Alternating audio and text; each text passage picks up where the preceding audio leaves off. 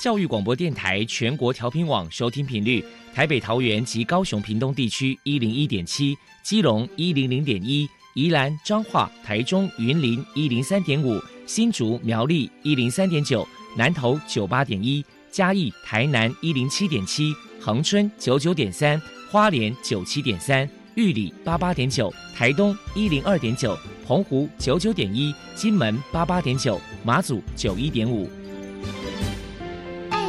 爱是包容，爱是牺牲，爱是分享，爱是服务。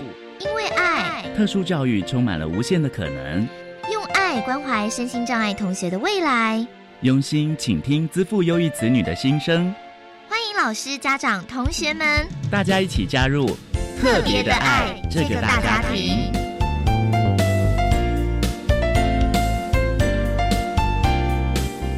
节目由教育部学生事务及特殊教育司指导，国立教育广播电台监制，欢迎收听。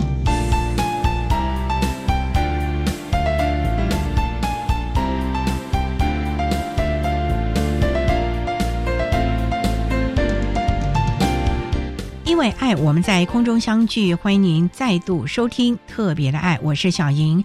这个节目在每个星期六和星期天的十六点零五分到十七点播出。在今天节目中，将为你安排三个部分。首先，在“爱的小百科”单元里头，波波将为你安排超级发电机单元，为您邀请台北智德听语中心的。叶静文主任为大家介绍妇联听障文教基金会的相关服务，希望提供家长、老师可以做个参考啦。另外，今天的主题专访为你安排的是“爱的搜寻引擎”，为您邀请远东科技大学资源教室的辅导老师陈丽媛陈老师为大家分享，请听我说谈高等教育阶段听觉障碍学生辅导以及支持服务的相关经验，希望提供老师可以做个参考了。节目最后为您安排的是“爱的加油站”，为您邀请获得一百零七年优良特殊教育人员荣耀的高雄市立男子特殊学校教务处的主任黄瑞荣黄主任为大家加油打气喽！好，那么开始为您进行今天特别的爱第一部分，由波波为大家安排超级发电机单元。超级发电机，亲爱的家长朋友，您知道？有哪些地方可以整合孩子该享有的权利与资源吗？无论你在哪里，快到发电机的保护网里。特殊教育网网相连，紧紧照顾你，一同关心身心障碍孩子的成长。Hello，大家好，我是 Bobo。今天的超级发电机，我们特别邀请到妇联听障文教基金会附设的台北智德听语中心主任。叶静文女士来跟大家介绍基金会的相关服务。首先，我们先请叶主任来介绍一下妇联听障文教基金会成立的背景跟目的是什么呢？基金会是在一九九六年，也就是八十五年二月二十六号成立的。到现在为止就是二十三年的时间，只是说二十三年前的台湾就是对于听损社会资源其实是相当不足的，所以提供的疗愈呢，单位啊或者是学校，其实当时都只收三到四岁以上的听损孩子，所以整体而言呢，针对专业人员的不足、早期疗愈的观念薄弱，或者是没有相关的法令去保障听损孩子的权益，所以当时的妇联会秘书长辜延卓于，他便邀请了相关的专家以及热心人士。成立妇联听障文教基金会，以推动跟听水相关的工作。接下来再请您跟大家介绍一下基金会的服务项目包含了哪一些？基金会服务现在目前第一个主要是针对学前的听损孩子，提供零岁开始的一个早期疗愈的课程。那我们是希望及早的团队介入。是听力损失不会成为发展的一个障碍。第二个呢，就是因为二零一七年七月开始呢，政府其实针对人工电子耳的部分给予了健保的给付，所以我们针对学龄以上的一个听损人士呢，相对的也提供了人工电子手术之后的听觉复健工作。第三个部分呢，就是我们会持续支援偏乡地区的一个到宅服务或者是定点服务。那希望我们的专业呢，可以协助这些相关的一个单位或者机构在专业的服务上。面来讲，可以有更高的一个提升。第四个部分呢，就是老人或者是说针对中枢听觉处理异常的这个族群，目前我们其实也都开始大量的介入一些专业的部分，希望能够提升台湾对这个部分的一个重视。妇联听障文教基金会曾经举办过哪些活动与人们互动交流？请叶主任来分享一下。基金会成立的时间其实是非常早。所以，我们其实，在八十四年呢，其实我们就开始培养了台湾的第一批听觉口语的教师。那甚至于在八十六年的时候呢，我们其实就办了公听会，那希望政府能够提供人工电子耳上面的一个补助。接着呢，在八十八年期间之后呢，我们其实协助了花莲慈济医院的耳附中心成立听能复健教室，或者是跟国家网络医院合作成立了听能复健特别门诊。甚至于在九十年呢，我们还协助了东部早期疗愈中心的听力评估，一直到九十四年，我们规划还有装修捐赠了振兴医院听觉医学中心的一个颞骨实验室。那去提供国内所有的耳科医师或者是人工电子手术相关的一个研习，一直直到现在为止呢，其实我们就是投入了大量在譬如说偏乡地区的一个道宅定点的一个疗愈。那甚至于我们还出版了相关的图书，包括了听见问题这本书呢，其实是针对听觉损伤儿童父母他们常见的一些问题进行一些解答，还有一些孩子我懂你。那这本书是我们最新的一本书，那是希望父母能够成为听损儿童的学习跟沟通的一个伙伴。当然，这期间呢，我们还做了一些绘本，其实是针对社会大众去宣导听觉保健的一个重要等等这些部分。再来，请您谈一谈基金会在未来还有哪一些规划呢？第一个就是刚刚所提的，就是老年听损者辅具还有沟通调试的课程。那第二个当然就是针对我们的服务经验的部分进行相关的出版。还有偏乡，那第四个部分呢，就是呃，刚刚有稍微提到一个部分，就是有一一个族群，他们其实叫做中枢听觉处理异常的这一类的小朋友，那他们可能是听力是正常的，但是大部分他们的中枢处理或者是理解是有困难的。那所以针对这些部分呢，我们其实都会希望可以再有更多的专业介入，然后去提升相关的一个服务的品质，这样子。如果民众有任何的需求或者是疑问，关于基金会的联络方式是，只要是有任何的需要，其实都可以打我们的电话。台北的电话是零二二八二零一八二五，或者是说呢，就是你们可以在网络上面搜寻妇联听障文教基金会，可以找到我们的官网，可以留言给我们，甚至于就是可以发 email 给我们，我们会看到你们的讯息之后，就是可以立即跟大家联系，那或者是进一步的一个讨论。请教一下叶主任，如果说家里面有听损儿，身为家长在教养上该注意哪些事情？另外，在亲师沟通上又有哪些该注意的地方呢？其实这几年大脑科学的研究，其实跟我们讲，幼儿的大脑是超强的一个学习机器，是具有可塑性的。即使是听力损失，其实大脑的可塑特质呢，一样是可以把影响降到最低。所以，其实，在基金会八十五年开始，其实陆陆续续就有所谓零到一岁的婴儿，就是开始介入这样子的疗愈课程。那因为政府在一百零一年三月的时候呢，它全面补助新生儿接受听力筛检，开始这一群零到一岁的宝宝们人数上面就大幅的增加了。所以，其实我们在这样子的依着这样子的一个呃过程当中，我们其实非常期望是说。可以全人的去看待这样子的一个生命初期的一个学习，而早期疗愈的成功，其实是看孩子十八岁之后的社会适应的能力。所以我们会希望听损的父母呢，要放下所谓教孩子的一个观念，然后让孩子去主导自己的学习。我们只要提供一个安全自由的环境。然后，爱和尊重的态度与孩子互动，而不是说可能二十年前我们会跟家长讲说，哦，你要成为听损孩子的老师。这个观念其实我们现在目前已经有一个很大很大的一个翻转。父母其实只要是孩子学习和沟通的伙伴，那他要成为孩子模仿的一个典范呐，玩耍的玩伴呐，甚至于孩子信任、自信的滋养养分的一个来源。那这些部分呢，所提升的其实就不是只是听和说的能力，而是更进一步的去影响孩子一辈子的安全感、自信心以及他的正向情绪。这些观念呢，其实都有所谓的，我们有很多的神经的一个机制的一个理论是支持我们的。所以，如果听众呢有想要进一步的去了解的话，其实都可以参考我们的书籍，就是《孩子我懂你》这本书，里面有更多的观念以及做法，是可以给大家更多的一个参考。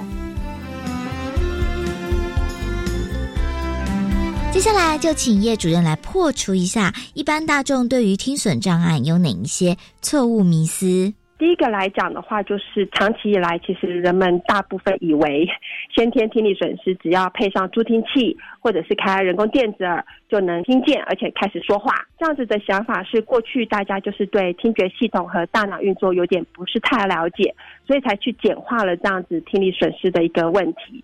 事实上，听觉系统如果孩子他的受损的地方是在内耳，那也许助听器跟人工电子其实是可以提供一个很好的一个学习效果。但是如果受损的位置是在听神经或者是在大脑听觉皮质的话，那这些助听辅具的效果就相当有限。另外，就是即使带上辅具有效益的个案，其实在学习上面也不能只是强调单一感官的一个听觉训练，也就是只对着孩子的耳朵说话，就是一直说话，一直说话。那这些声音其实没有透过生活的经验或者去感受它的话，声音的意义相对来讲，它其实就是受限许多。好，所以基本上来讲，大脑它是整合所有的感官讯息来学习和反应的。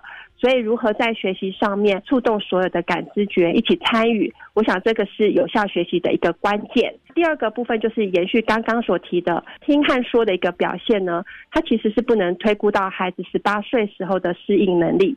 而这样的适应能力呢，也不是只是仰赖听和说就可以了。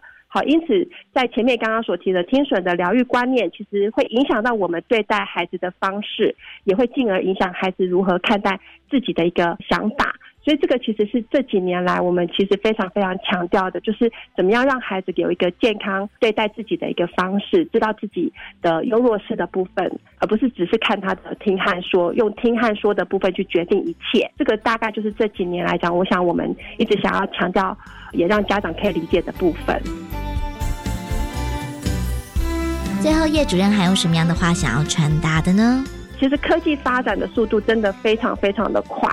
但是人们要改变某些的观念，这样子的脚步其实相对却缓慢非常的多。所以其实借用一个第二十二届国际聋人教育学会议的专家学者的呼吁，来表达基金会的一个期盼，就是说希望面对科技的发展，听损教育要与时俱进，要用不同于传统的方法从事听损者的教育跟。教学方式必须要多样化，才能符合孩子或者是各类听损儿童的一个真正的学习的需求。非常谢谢台北智德听语中心的主任叶静文女士接受我们的访问。现在我们就把节目现场交还给主持人小莹。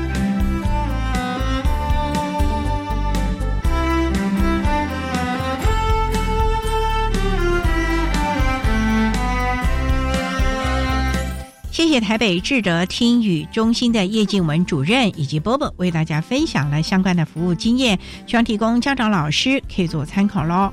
您现在所收听的节目是国立教育广播电台特别的爱，这个节目在每个星期六和星期天的十六点零五分到十七点播出。接下来为您进行今天的主题专访，今天的主题专访为您安排的是爱的搜寻引擎。为您邀请远东科技大学资源教室的辅导老师陈丽媛陈老师为大家分享，请听我说，谈高等教育阶段听觉障碍学生辅导以及支持服务的经验，还有要注意的事项，希望提供家长老师可以做个参考了。好，那么开始为您进行今天特别爱的主题专访，爱的搜寻引擎。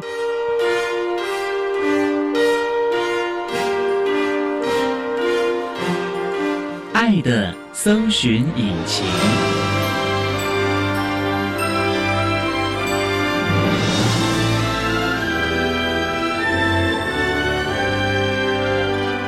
今天为大家邀请到的是远东科技大学资源教室的辅导老师陈丽媛陈老师，老师您好，你好。今天啊，特别邀请老师为大家分享，请听我说，谈高等教育阶段听觉障碍学生辅导以及支持服务的相关经验。首先呢，醒晨老师为大家介绍远东科技大学是在什么地方啊？远东科大呢是在台南市新市区，就是新市火车站，走路八分钟就可以到远东科大喽，交通算很方便了。对，很方便。那学校成立多久了？是民国五十五年成立，所以现在已经五十三岁了。它刚出就是科技大学吗？还是它是工专？远东工专。对我们最有名的就是校友魏德胜。哦，他当时就是远东工专的学生。哇，现在变杰出校友了。对对对，嗯，那你想请教，目前有多少系所呢？全校有二十四个系所，当初就是以工科为主，那现在科技大学是不是也是以工为主呢？有，但是目前因为我们还是有商科得了很多奖，哦就是我们学校专利比较多的，目前是商科最多。就是商业类科的。对，虽然嗯原本的工科也是有电基础，但是嗯，商科却是目前专利最多的一个科系。那目前有哪一些的系所？您刚才说蛮多的了，对我们有设计学院、商学院，然后有工科学院。三大学院。对，那目前大概全校有多少学生就读啊？呃，目前是五千多位学生。那算很小了哦。呃，对啊，因为少子化的关系，我们曾经有到九千多，哦，那效力够不够大？蛮大的。嗯从我们校门口走到底体育馆的话，要走半个小时。哎呦，那很远呢。对，蛮大的，那目前有多少身心障碍学生在远东科技大学就读啊？一百五十三位，那算多还是少？算蛮多的。哦，大家都什么障碍类别啊？呃，就是视障、听障、智障、身体病弱跟学习障碍都有，哦，那也蛮多元的、对，蛮多。元的。如果以我们的身心障碍类别来说，我们好像只有一个没有而已，嗯其他都有。想请教啊，陈老师，你从事资源教师辅导工作大概多久了？十三年，当初什么机缘会来从事这样的辅导工作？我其实是因为婚姻的关系嫁来台南，在第一份工作的时候是做老人的工作。那那时候那个同事，他就是离职去做资源教师老师。可是因为我都有跟他接触，我就说：“哎，你在做什么啊？”然后他就说：“资源教师，你有没有兴趣？”当时在我原本还没结婚前的工作，也是做青少年相关工作，哦，只是刚好因为嫁来这里，比较缺的是老人的专才，所以才会去做老人。您是社工师？对对对，社工背景。哦的。是所以同事跟你说了，在资源教室，所以有机会你也就来尝试了。对对对，然后就应征上，然后就做到现在。哦，那感觉怎么样？对于大专青少年跟银发族，跟你过去所谓的青少年不一样哎。对我还是比较喜欢青少年工作啦，因为毕竟跟青少年工作，他们比较真。我觉得来到这里，呃，南部的孩子真的是蛮真的，嗯然后很真性情。其实你好好的跟他们说，他们也是能可以听你的话，哦，对他们愿意听。我觉得有时候我们从事辅导工作哦，我们最喜欢的孩子就是说他是愿意听话的，哦那我们就愿意为他多做一点。那我们远东科大的孩子是以大台南地区为主喽，对外县市比较少。对，如果有外县市的话，一般就是高雄或者是嘉义那一方面，就是邻近的。哦，对要离家比较近的。对对对，如果说像有时候台北来的呢，我们会全班都很好奇，说这个台北来的，哇，为什么？好像很特别这样子。嗯可是有时候还蛮成功的是，有一些台北来的孩子，最后就不会回去了，哦，因为喜欢上这里了。台南地区啊，人文风土啊。对，我们稍待再请远东科技大学资源教室的辅导老师陈丽媛陈老师，再为大家分享，请听我说谈高等教育阶段听觉障碍学生辅导以及支持服务的相关经验分享以及注意的事项。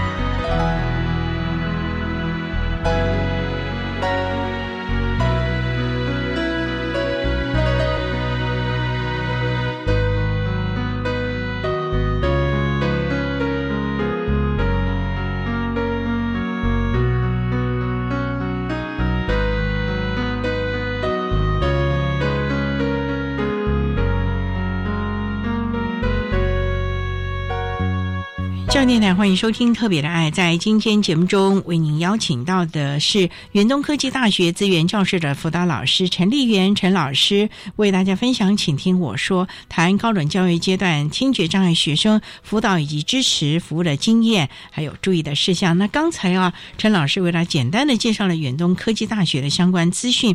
那想请教啊，目前远东科大有几位辅导老师啊？目前是四位哦，加我四位，大家都什么背景呢？也是社工，然后或者是心理智商相关的。那你们是按照学院来分辅导吧？没有哎、那你们我们是按照障碍类别吗？也没有哎、哦，那你们是 我们按照数字，数字，对，譬如说我手上毕业可能有五位，五个缺额，嗯，那我们就看新生有几位，然后就一二三四五这样分下来。哦，但是我们会给对方评估，就是说，哎，他可以先评估一下障碍类别，他能不能接，这一点蛮特别的，因为我们到现在还是这么做。哦我知道有一些学校呢，他们会去分细分障碍类别，嗯可是我们呢靠命运的感觉。哦，可是我觉得在我们这样的分别上呢，有一个还蛮有趣的现象，这也蛮公平的、啊。哦，如果说你今天分析就很怕不公平，万一这个戏很多人来念，那这个同仁他就是都会很多很多很多，甚至于我觉得到最后可能也会有一些辅导上的依赖啦。可是当我们是用这样的一个方式分的时候，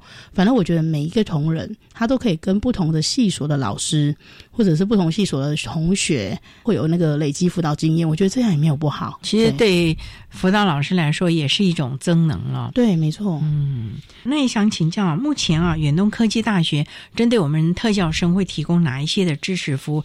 像你们的特推会大概成立多久了？我们特推会九十三年就有一个叫做辅导小组会议，哦。其实我们过去就有，但是就因为教育部的要求，所以我们把这个辅导小组会议改名成特推会，而且也把这个层级拉大。所以其实我们学校在九十三年就已经有成立身心障碍孩子的辅导会议了，只是说因为教育部的规定，我们成立成特推会之后，它的规格、它的主持人整个都提大，对孩子来说是更棒的一个平台。那目前主持人是哦，因为我们是校长指定，所以我们目前是由学务长担任主持人，一年开几次啊？一年开两次，讨论一些什么事情呢？常讨论无障碍环境啊，或者是学习。例如说，像每个学校都会有一些毕业门槛嘛。哦，对，那像我们的话，就会有英文啊，我们学校还有中文检定，还有中文对，检定我们还有啊，资讯能力检定，所以我们的毕业门槛有这三个。可是呢，如果以中文检定来说，其实对学习障碍生来说就不是那么的适合。那如果像英文检定，对听障生就不是很适合，因为它是用听的方式去选择答案，这样的部分都要提到特推会来讨论。因为我们的特推会会邀请教务长、总务长、重要长官，看看要怎么帮助这样的孩子。对啊，这很重要，尤其是科技大学有很多的证照，一张两张可能都不够啊。，对我们学校几乎每个系所都是要三张。所以对学生的要求也是很严格的啊。。对。那想请教您刚才讲到无障碍设施，远东科技大学过去是远东工专嘛？啊，对那这也是五十多年的历史的校舍了。对，你们有改建吗？或者是做一些改善吗？你真的问的非常的好，我们改善空间很大。其实我们旧校舍还比较多，新校舍也是有，但是因为刚好少子化的关系，所以目前如果有希望那个无障碍教室或环境或电梯的同学，目前的大楼是够的。哦，但是相对工科，因为我们过去远东工专其实很多工科就是在旧大楼，哦，那那些旧的大楼呢？他们以前高到五层楼，可是他们是没有办法有电梯的。曾经有跟建筑师讨论过，可是那时候的牺牲比较大，叫做要把每一间教室打掉，就是在教室里面，打掉一间。譬如说一楼的第一间教室、二楼的第一间教室、三楼嗯的都要打通，然后直接做到五楼，这样建筑结构上是更多担心啊。我们最近有讨论就是外挂式，嗯可是我们有慢慢改善，哦例如说。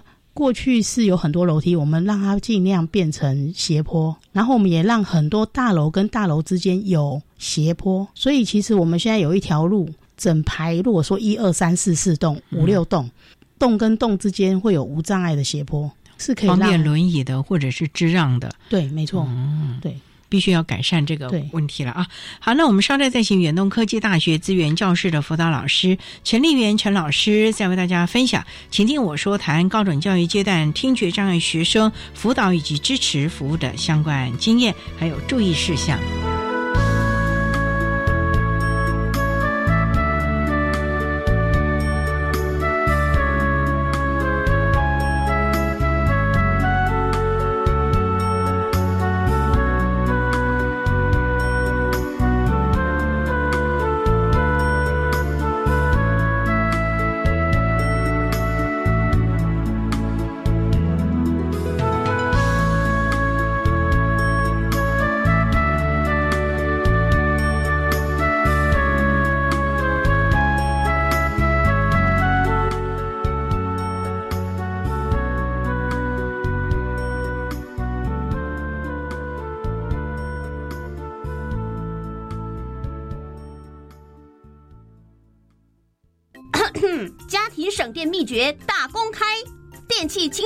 效率，家电保养不能少。冰箱冷气选一级，换灯要选 LED。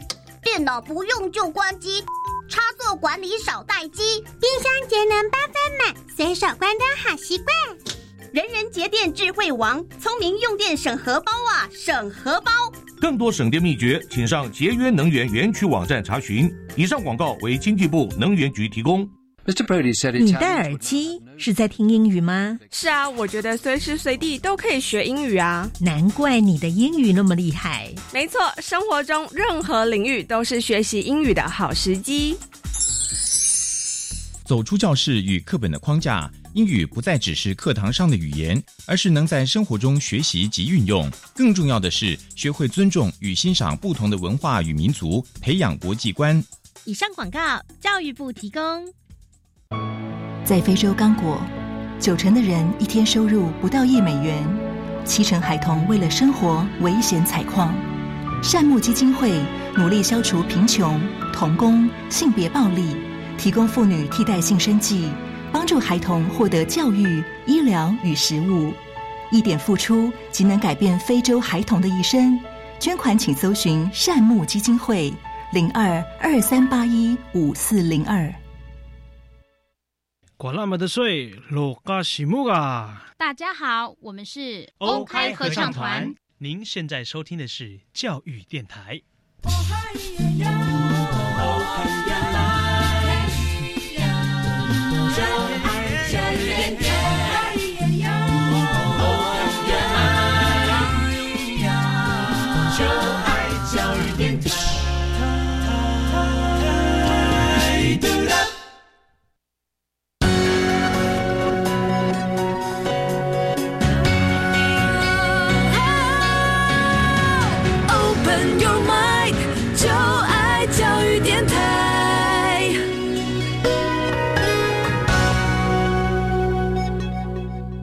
教育电台欢迎收听《特别的爱》这个节目，是在每个星期六和星期天的十六点零五分到十七点播出。在今天节目中，为您邀请远东科技大学资源教室的辅导老师陈丽媛陈老师为大家分享，请听我说，谈高等教育阶段听觉障碍学生辅导以及支持服务的相关经验。那刚才在节目的第一部分，陈老师为大家简单的介绍了远东科技大学的相关资讯，以及远东科技大学。对于我们特教生所提供的各项支持服务的重点啊，那今天我们主要谈的是听觉障碍的孩子。那陈老师能不能为大家分享，在远东科技大学啊，针对我们听觉障碍的孩子，远东科大提供了哪一些在学习甚至于生活上的协助呢？呃，我们学校这几年来呢，在听觉障碍学生的服务有几个实际的案例跟大家分享。在学习辅具上面呢，我们是有提供爱心会发亮、会震动的闹钟，提供给在校住宿的听障生借用哦。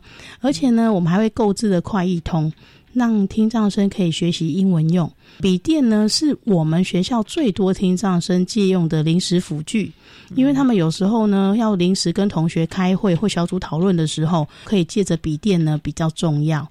最重要的是，我们有提供笔记本。并且附上笔，供学伴或老师们呢，在跟听障生沟通的时候可以使用。哦，那蛮多元的耶！这都是我们在服务上才发现，这些很重要。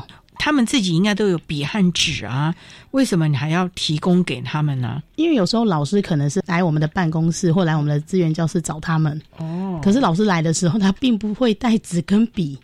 所以，我们服务台呢会放很多纸笔，供他们沟通用，方便彼此的沟通。对对，还有哪一些也是你们所提供的服务呢？听打人员，我们也会提供听打训练。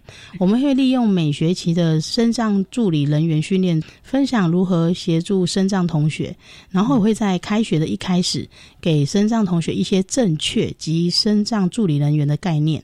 像我们就有提供手语翻译协助，这个协助呢，目前是我接到的听障同学都会手语没错。可是很有趣的是，我们学校的学生没有申请手语翻译的需求，啊这一点很特别。在我的工作环境中，他们会哦，可是他们不需要，他们反而喜欢同学的协助。为什么？因为有同学帮忙这件事，他们就有人际关系。哦如果手语老师在前面翻译，同学就觉得那个是他的服务，就没有同学来主动亲近他们，所以他们其实还蛮在乎那个感觉的。哦所以他们也很蛮在意同才关系的了。对对对，而且我发现他们利用这样的方式来做所谓的人际关系，哦。因为如果你申请就没有同学啦，而且哈、在我们的学校听障生很特别，只要是女性啊，就很容易找到同学。啊，因为女生看起来就是都比较可爱。哦，对，然后然后很多女生就会很主动的要帮忙。哦，那反而是男生会被动，男生都会。我不是听障，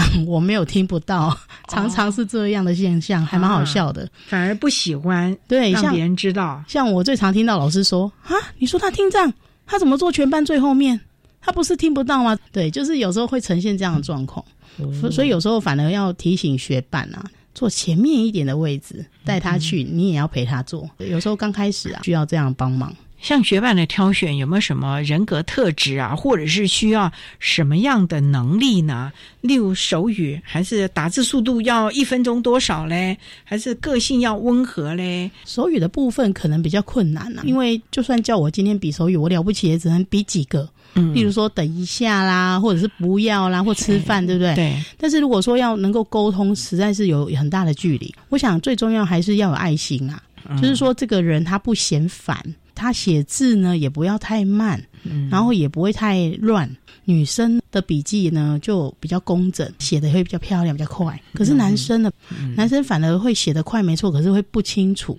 有时候还要去处理他写的这笔记是什么。通常我发现都是有爱心啊。那有时候你说，诶，什么叫有爱心？有时候就问一下老师，班上比较热心的同学是哪几位，或者是有没有同学发现之后愿意主动跟他做朋友的。那有时候我们会先从室友开始，因为像我们学校啊，如果是同个科系的，都会安排在同一间宿舍。这样的话就可以从这当中早点认识，对，早点认识，然后新生一进来吧，对对，所以就还蛮好找的。那你们的孩子常住校吧？对我们最近的招生优惠就是免费住宿啊，这么好啊。对对对，所以很多同学都住宿，可以省一笔钱哦。对，然后也可以享受独立的感觉，大孩子的感觉哦。嗯，除了比超员啊等等这些，还会提供哪一些的协助呢？呃，像我们是还有一个比较重要的，就是成绩评量，我们还是会在 ISP 前就先询问听障生的想法。那如果说听障生希望老师呢给予成绩方面的特别评量，嗯我们会把这个需求呢告诉老师，请老师参考，但是我们不会影响老师的最后结论。刚刚有跟主持人提到，就是毕业门槛啊，像英检考试啊，或者是声音障碍学生可以申请特殊考场或者是特殊考试申请。听障生在我们学校的考试呢，我们会将音听的部分呢改成纸本考试，让他能够参与这样的考试，而不是说哦，因为他听不到，然后就放弃这样的考试。有个部分是。听障生在阅读、跟图书、跟影片的学习是最有效果的，所以如果可以搭配说明图有说明的话，对听障生来说是最适合的。所以老师的板书也是学习很好的互动。其实有时候我们会提醒班上有听障生的老师，很希望他随时写板书，我都会跟老师说：老师，如果你有写板书啊，同学比较可以跟得上你的 tempo。因为如果你一直讲一直讲，其实听障生是听不到的，听得不太清楚的。对，如果老师有随时在黑板上写 keyword，他还会有一种觉得说，哦，老师现在写到这，老师现在读到这，他比较能够跟着老师的进度。所以有时候我会鼓励老师说，老师你不要觉得说写板书这件事麻烦，因为现在几乎都是用 PPT 了，对，简报了。我相信老师过去都是写板书的，对他们来说写板书是很简单的事，所以提供大家做个参考。稍待，我们再请远东科技大学资源教室的辅导老师陈丽媛陈老师，再为大家分享，请听我说谈高等教育阶段听觉障碍学生辅导以及支持服务的相关经验，还有注意的事项。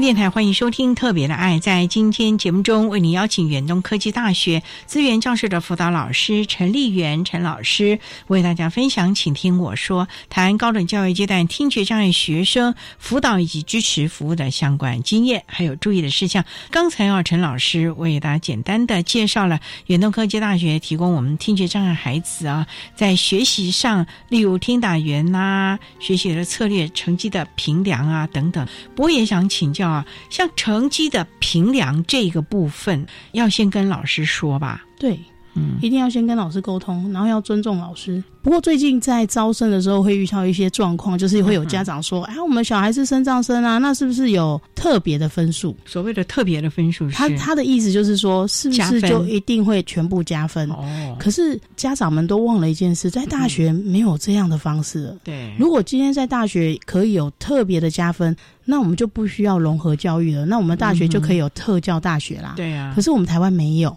所以反而有时候要跟家长讲说，如果他真的学不来。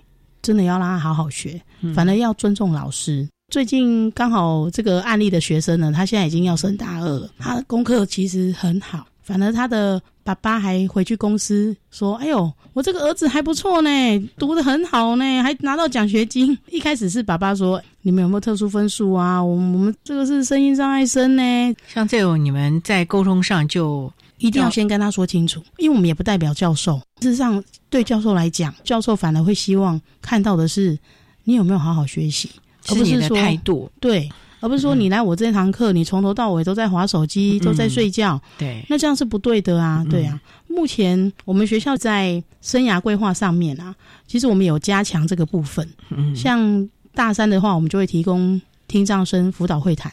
协助他有关听障生面试训练，如何在职场上面试回答，怎么使用辅具。大三就开始啊？对我自己有这么做，提到一个成功的案例。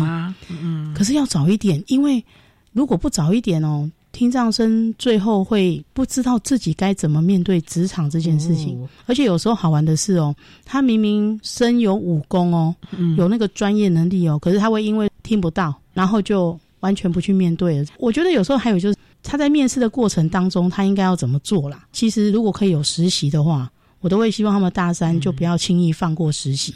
承蒙刚刚我们说到的成绩，对不对？而在实习上也蛮多人会拿说啊，那我是身心障碍，是不是就不用实习？嗯。可是他们却没有想到说，如果你做得好，人家是不是就把你留下来？对呀。而且人家已经知道你的学习方法、学习态度，也知道你的工作习惯。反而你毕业就等于就业呢，就怕他们把声音障碍这件事情搬出来，嗯，然后就说会有这样的情况，还是有。当然，我想某个部分哈都需要媒合啦，比如说老师那一块也要沟通啊，然后学生那一块也要沟通。好，那老师你们谈谈你刚才啊提到的面试沟通的技巧，对这个成功的个案，能不能为大家来谈一下？嗯，可以可以，我这边帮他取名，他是小探呢，他有一个状况，就是说他一年级进来的时候，他本来是。听障轻度，轻度哦，而且他过去高中他还当过班带，而且他读的是电机系，电机系是所有工科里面成绩是最好的。可是，在升大二的时候，他发生了一件事情，他忽然发生突发性耳聋。等一下，我会告诉大家，如果你有发生突发性耳聋这件事，其实在我们常人也很容易发生，要赶快就医，在一个月内都有可能可以拯救。可是我们这个小汉发生什么事呢？他刚好暑假在家里。阿公阿妈煮完饭呢，就是用 HUA 嘛，哎，加班啊，这样子。啊，他就是听到声音，他就觉得说，哦，这个时候一看一下时间吃饭，可是他都没有想到说，他那时候已经发生突发性耳聋，就是他完全听不到，他只听到一点点音而已，但是因为阿妈叫的很大声。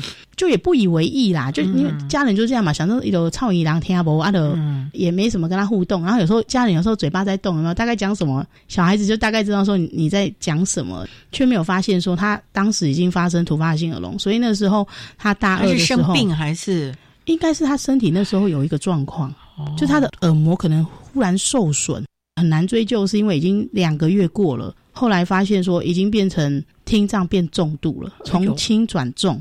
而且那时候真的蛮严重的是，我的学生都会跟我说：“老师，他真的听不到。”因为一年级我们在协助他的时候，你叫他哦，他还会回你。现在是已经不是叫了，是要拍。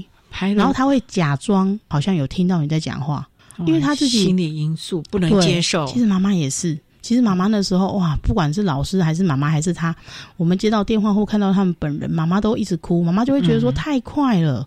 我们那时候辅导他的时候，我们就是发现说他有这样的状况，那因为他还一直想要休学啦，整个状况就是很不好。然后后来我就开始请他每个礼拜一定要来找我聊聊天。然后进行心理咨商，对对对，就开始跟他聊天，对。他愿意来啊，他愿意啊，那还不错啊，对啊，因为一年级就是我跟他接触嘛。其实我蛮喜欢听藏声的，我觉得听藏声很可爱的是，他一旦认定你哦，他就真的只找你，在他的世界里面，他就觉得嗯，就是你这个人很重要。所以我跟听藏声的关系还蛮好的。嗯，那我自己是发现说，听藏声有这个特质，不麻烦别人，但是遇到很重要的事情的时候，他知道应该找谁。后来在有一次呢，有一个打工的机会，我就跟那个小汉说：“哎，你试试看啊，你试试看啊。”我就去网络找了很多那个面试怎么对答，因为小汉他本身是会说话的，但是他是听不到，所以我就培训他说，到时候面试官呢就打字，你就用口语回答，对，因为他的口语很标准，因为我刚刚有说他是听障，他过去也当过班长，其实有一些听障生口语是有问题的，口语不清是很多的，对，可是他算是好的，只是因为。太快了，就是说，你他在大二面临这样的听不到，你说要教他马上学手语也太慢了，也蛮难的。那你说读唇，忽然要靠全部读唇，也是很辛苦。他面试的表现还不错，后来就有应征上那个攻读机会。那后来那个攻读单位的主管好喜欢他哦，因为后来才发现原来他会画那个机械图，然后主管就说：“哎，要不然这样好了，啦，你帮我画一下这个建筑平面图。”结果哎，他就把它画出来了，然后他就说：“哎。”那你可以画二 D 吗？他也把它画出来。哇！所以那个单位现在发掘了他的能力。对对对，他是电机的，他会画那个机械图，没错。可是好玩的是，他自己愿意研研究，就让那个单位呢，他的网络系统人不得了。对，到现在哦，每次我遇到他的前主管，他都会说：“哦，我好喜欢那个小汉哦。”而且他从来不迟到不早退，他每天都待很晚，而且每天都会去。那是一个民营的机构还是在我们学校服务？哦，对，学校的攻读单位。对，可惜了，如果是业界的话，就可以把它留下来了啊。真的好，我们稍待再请远东科技大学资源教室的辅导老师陈丽媛陈老师，再为大家分享，请听我说谈高等教育阶段听觉障碍学生辅导以及支持服务的经验，还有注意的事项。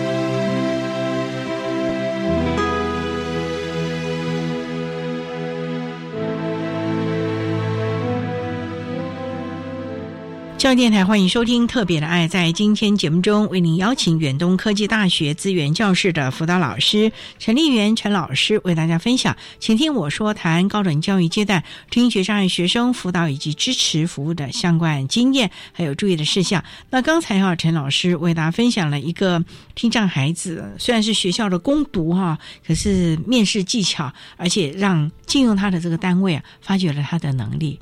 其实也增添了他的信心吧。对，好，那老师还没其他的个案跟大家分享？有有，我这边还有一位很可爱的小女生，她是一个从台东远到我们台南读书的女生。她出生就是一个听障生，两只耳朵都带着助听器，嗯，然后人长得非常的漂亮，家中有很多兄弟姐妹。小田她来到大学呢，就很多同学喜欢跟她相处。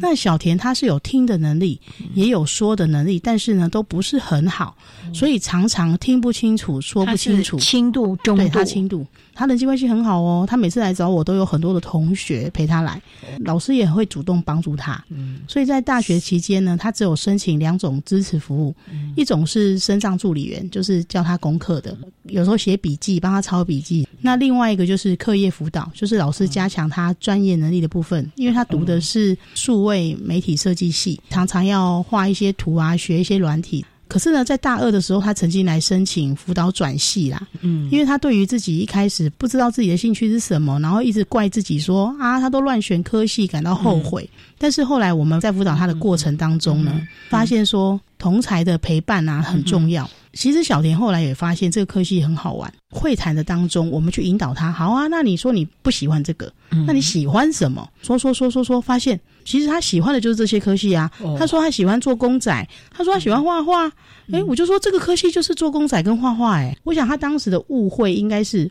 学的这些软体我不会，然后他就忘了说，其实这软体的背后就是要画画跟做公仔。他当时有一个误会啦，他还喜欢写书法哦，所以这一路上来，小田啊，他读的非常的好，他还拿到很多奖学金。大学的时候设计比赛都有得奖，而且毕业后哦，小田也找到室内设计的工作。哇，对，因为我在 FB 看到他会 PO 说，嗯，今天画这个很简单，今天画这个好困难。都是有客人会说三房两厅嘛，然后想要什么风格啊，然后就会请设计师画啊，这样子，他就是做这个工作。哇，他其实反而学以致用。嗯，对。不过我一想到说，哇，他当时大二的时候来这边不了解自己的性向，对，然后还说自己读错系，可是看起来他是成功的。嗯，对，那他应该也很开心了吧？有很开心，非常开心。嗯，所以啊，老师，你们还有一个很大的工作，就是陪着孩子了解自己的兴趣，还有自己的潜能在哪里喽。对，没错。而且我觉得有时候是那个困扰啊，就是说，哎，我现在发生了升学上的一个障碍，我不晓得那个问题是什么。当下如果有一个人可以让他聊聊，就像他说：“老师，这个科系不是我所叠读的兴趣。”那我说：“好，那你兴趣是什么？”就他把兴趣都讲出来之后，我们就说：“啊，你这些兴趣就是读这个科系的啊。”嗯，可是他自己是不知道的，哦，反而是一直在怪自己说大学乱选。所以当你帮他离心之后，他有没有扭转？有他的态度，有开始很积极了吧？有有有，因为他还是有领到奖学金，我们请他在那个学弟妹妹面前分享心得。其实这种分享也是一种肯定哦。对，老师，我们聊了这么多，那你认为在高等教育阶段啊，我们听障的孩子应该有一些什么样的态度呢？就像你讲的，可能了解自己的兴趣，可是最重要是这个态度吧，学习的态度以及自我负责的态度吧。对。态度还有一个很重要问题，就是人际关系。听上生如果真的认真观察，他们的人际关系不是很好。我想讲一个我们学校另外一个案例，叫小陈。嗯，这个小陈他很特别，他来的时候呢，刚好那个导师是一个女生。哦，然后这个女生呢，发现说，哎，这个小陈很幽默。然后就说啊，你这么搞笑，好，你当班带。所以他大一进来就当班带。那个时候他好开心哦，因为导师完全的信任他，导师就是不在乎他是不是听障。也不管他口语有没有标准，但是就是不管，就说哎呀，你就当班带就对了。因为老师是女的，对，老师是女的说不行，我很需要你，我要你的帮忙这样子。哇，哇，他那时候好开心哦，而且功课也很好哦。可是那个时候大二的时候发生一件事，就是他跟同学有误会，这个误会还让他心情不好，是讲话对听不清楚，误会呢？对，就是有一点点是同学好像在说他坏话啦。啊，他觉得。有可能同学也记住他，也不一定。同学也觉得说啊，都靠加分呐，抛出一些些这样的一个话，质疑。对，然后他那时候心情真的不好，不好到他课业几乎都要重修了，也影响到他吃不好、睡不好。可是后来还好，他有来我们这边求助啦。啊，虽然事情没有真正的解决啦，但是我们的陪伴的时候啊，我觉得很重要是他自己有学会放下，而且他都有一直来找我们。他自己觉得啦，他说人跟人之间发生的问题呀。主要还是在于你自己啊。如果说你自己的心里放不开，那别人要怎么走进去？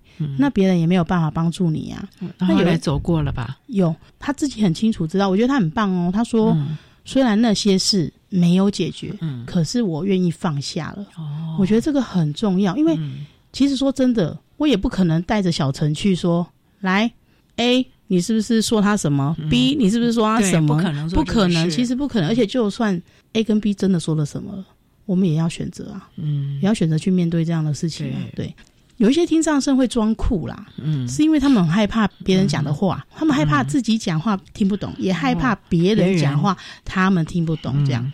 可是如果一开始就排斥吼，后面就真的都听不懂了。所以这也是一种心态的问题了。对，所以我觉得他们的态度真的蛮重要的。刚刚我提到说对老师的态度，可是其实你自己的态度也很重要。其实你愿意去告诉对方，你真的听不懂，你想要听懂。只要你教会一个人，那个人就会帮你开很多路了。嗯，非常的重要，提供我们的同学们还有老师们做个参考了。那今天非常谢谢远东科技大学资源教室的辅导老师陈立元陈老师为大家分享，请听我说谈高等教育阶段听觉障碍学生辅导以及支持服务的经验还有注意的事项。非常谢谢陈老师说明，谢谢您，谢谢。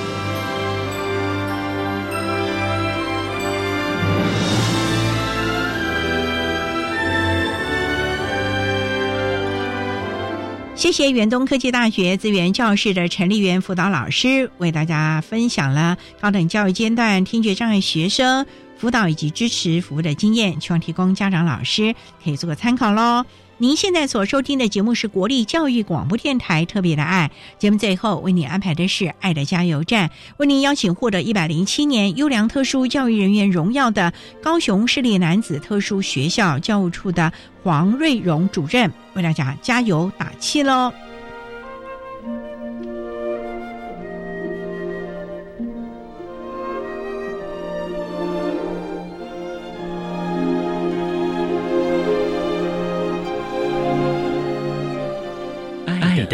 加油站。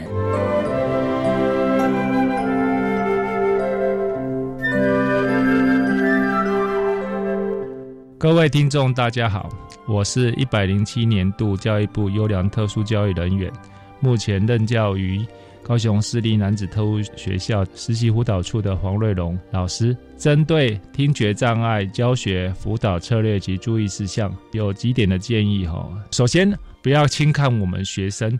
尤其是听障学生的发展潜能，每一个学生的发展潜能都是不一样的。我们不应因为他身心障碍的状况而给予过度的保护，这样会影响他的学习表现跟他的人际互动。那另外，听障学生的固着行为，必须在家庭里面给予正确的教养方式。唯有正确的教养方式，才能对他的固着行为可以修正。每一个学生都有他的发展的潜能。这个潜能可能对他未来的发展有很大的影响，所以我们要把握在就学阶段，让他有适性发展的权利。我也建议老师，我们要掌握每一个孩子的优势能力，给他的适性辅导。第二点的部分就是容许孩子犯错的机会，给予孩子改过的权利，建立正确的法治的观念。第三点，不要小看小孩子迈出的一小步，有可能会是未来成就的一大步。作为我们老师在教导特殊教育的这个部分，就是给予很大的一个支持。最后一点就是，我们希望每一个特教老师。要随时掌握新知，因为我们现在不是用爱与耐心，我们现在要用正确的教育策略。唯有提供不断的新的策略，才能对我们的特教学生提供最好的帮助。谢谢。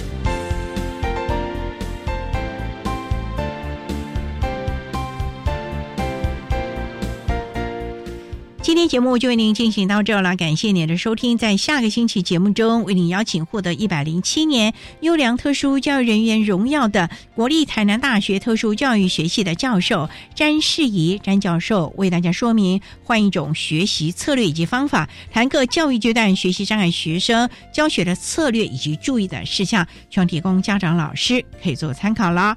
感谢你的收听，也欢迎您在下个星期六十六点零五分再度收听特别的爱。我们下周见了，拜拜。